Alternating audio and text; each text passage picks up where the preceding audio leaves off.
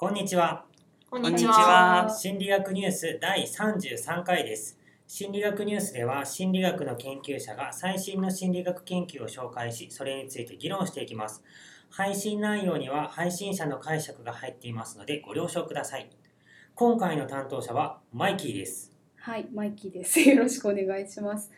では、突然ですが皆さん、科学者とか研究者って言われると、どういう印象とかイメージをお持ちですか？そういう見かけ的なイメー見かジってこと？け的な意味で、はい。ま。あ、白衣を着てて眼鏡をかけててひげ生えてるみたいな感じですかね。誰も当てはまってない。他にいる人。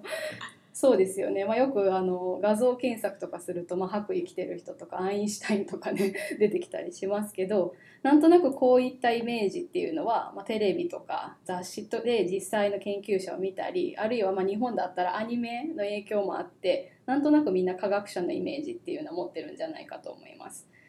で最近あのメディアの発達とかあと社会のニーズもあってですね研究者がいわゆる研究をしてない一般の人々と、えー接する機会が増えてきましたよね。でこれをまあ俗に科学コミュニケーションとか、まあ、サイエンスコミュニケーションというんですけど、えーこれは一般あすいません、えー専門家でない一般の人々に科学的な知識とかトピックを伝えることを指します。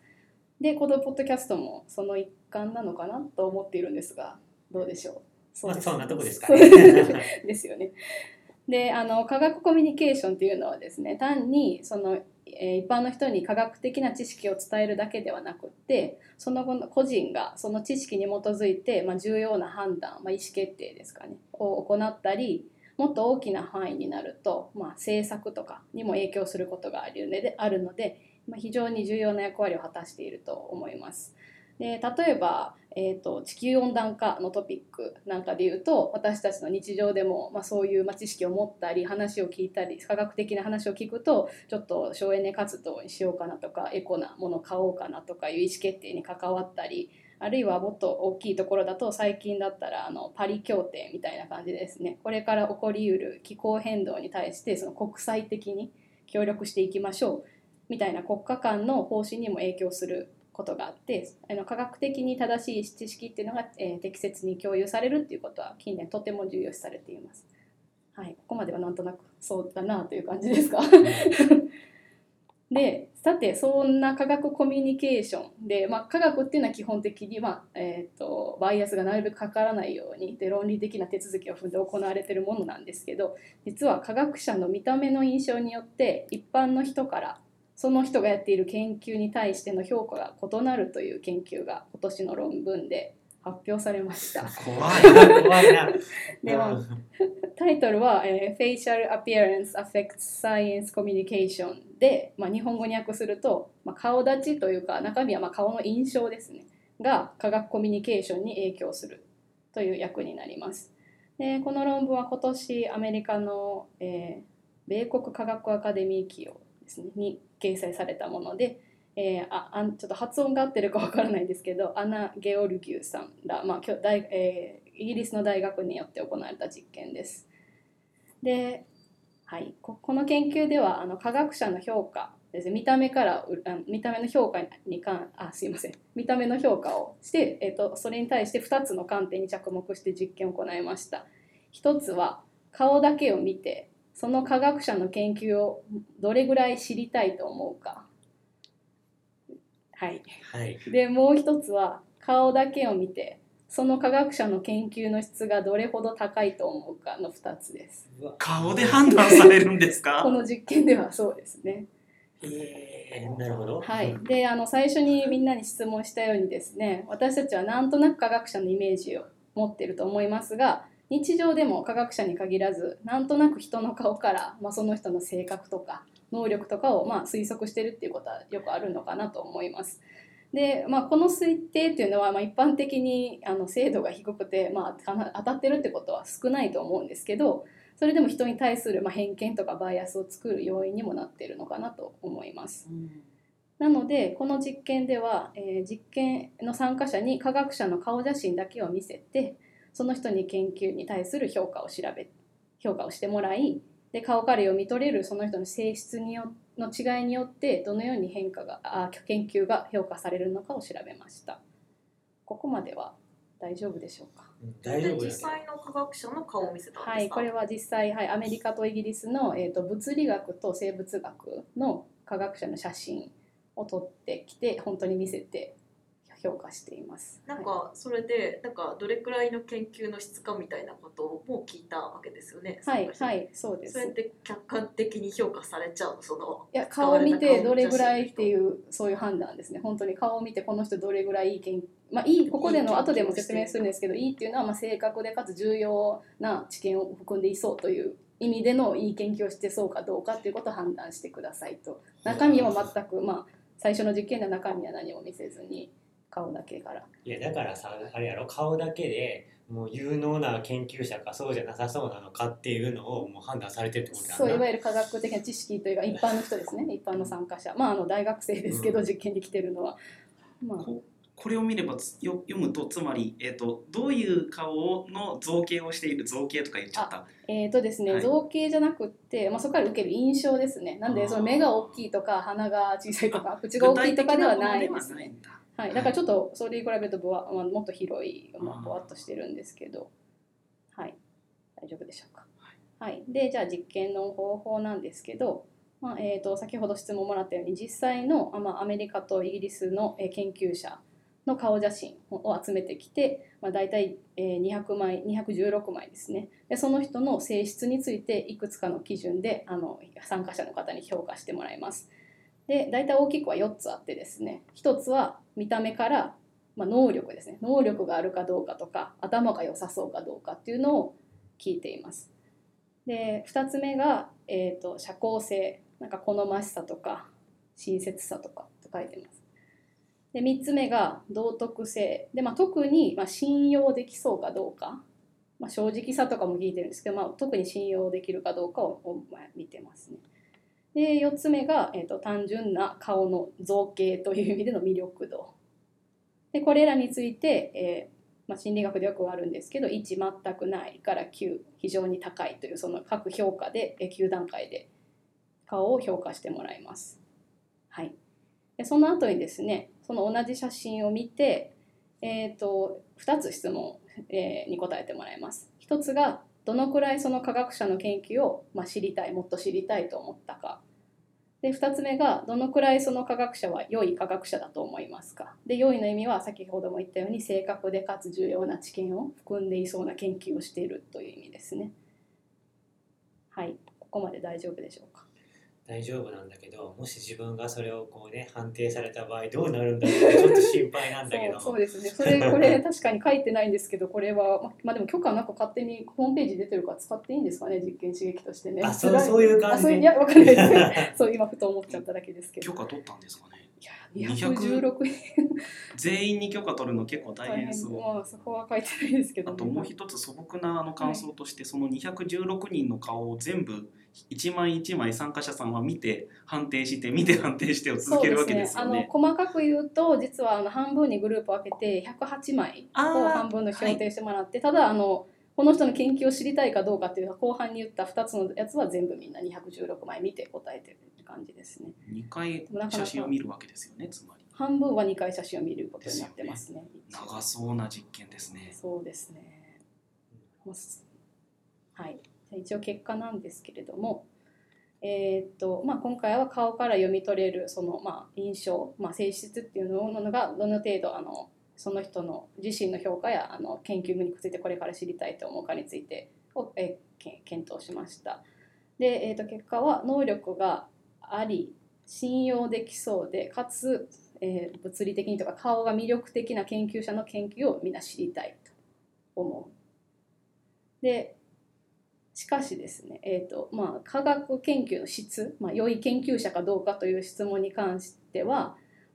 まあ、先ほどと一緒で能力があり信用できそうでっていうとこまでは一緒なんですけどしかしながら顔が造形的に魅力的ではなくかつ社交性が低そうな科学者ほど質が高い研究をしている と判断されています。面白いですね。なるほどでまあここでまあ特にめ年齢とか性別民族民族はまああの白人かそうじゃないかなんですけど、まあ、との今回は低くやっぱりもともと持ってる科学者に対するステレオタイプがその科学者自身とかまあ、生み出した研究の判断に影響しているようだということがここまでで分かりました。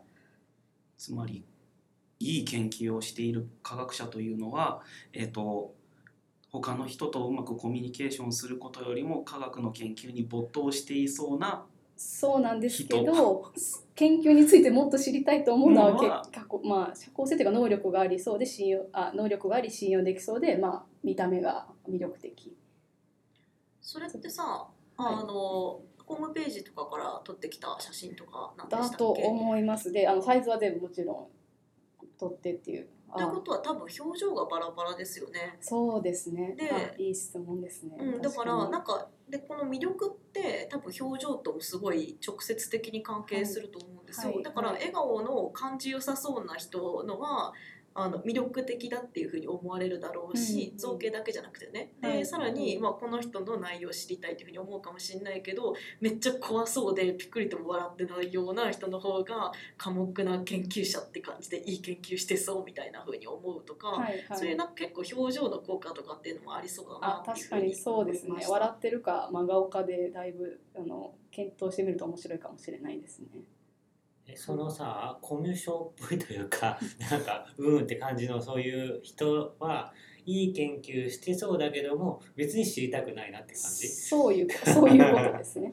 あうん話を聞きたいと思うのはいわゆる魅力的な顔をしてる人の話を聞き多たい。分だけどそれそういう魅力的な、まあ、例えば優しそうとかさ社交性高そうとかっていう人って分かりやすく説明してくれそうっていうような印象を抱かせるんじゃないかなところがあの怖そうな感じの人って言ってることも難しそうだしやってることも難しそうだし聞いても思んなさそうみたいな印象を与えるんじゃないかっていうふうに想像しちゃうけどね。うん、確かに。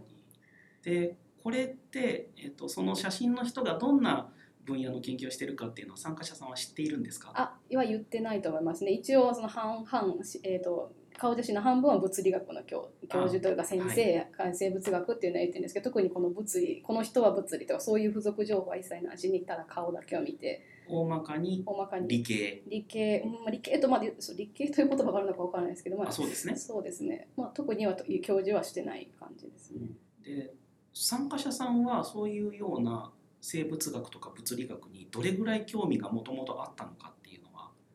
あどなうんなんでしょう。あそうですね。ちょっともう物理と生物ではないんですけど科学について興味があるかどうかっていうのを聞いていてはい。でそれは、えー、と科学のに興味ある人の方がその人あの研究者のけ研究をもっと知りたいかどうかって思うについてはおそのもっと知りたいというふうに回答する、まあ、ななななんとなくわかりますよね。興味がある人はい。はその、なんですけど特にその印そうです。そのぐらいです人がその人。何でしょう。有能な有能なとかいういい研究をしているかどうかの評価にには影響ががないですね知りたいだけで。それも面白いですね。そうですね。まあ、あと2つ実験あるんですけどちょっと時間がないのであれですけど、まあ、実際にもう本当にメディアを使ってその実際にその顔写真と本当の記事というか、まあ、実験タイトルみたいなのをくあの、えー組み合わせて、まあそのえーとまあ、どのタイトルとか顔写真と一緒にどの研究の話を聞いてみたいかとか実際後で実験をやってみるとであのタイトル自体はもうよあの事前調査で特に面白くもつまらなくもないという、まあ、判定された標準的なものと顔写真だけでやっぱりそのその研究についてやっぱ知りたいという ふうに、えまあ、判断されていましたね。はい、で実際にその後の研究では本当にけあの論文読ませてで顔写真がついていてで論文も読むんですけどそれでもやっぱりあの質の高そうな顔をしてる人が質が高いってを実際に読んで、まあ、読んだやつはもちろん標準的ななんですかおもあのレベルのものを読ませてもやっぱりその人のあの顔だけでも一般の人に決まっちゃっているっていう実験がまあ付属でされていますね。なん。かやっぱ顔って大事なんやね。なんかさあの履歴書とかに顔写真貼るやん。はい、で就活とかでさあの就活用写真を撮ってくれる写真屋さんとかあるやんか。あ,、そこめっちゃ高い。結はい。構まあね、はい。1万円前後したりとかはい。な男女で違うかもしれへんけどはい。したりするやん。でまあでも街にあるこうほら機械で撮れるあのうん1,000円ぐらい、うんはい。900円とか1,000円ぐらいのあれと。まあ見た目は違う見たなんか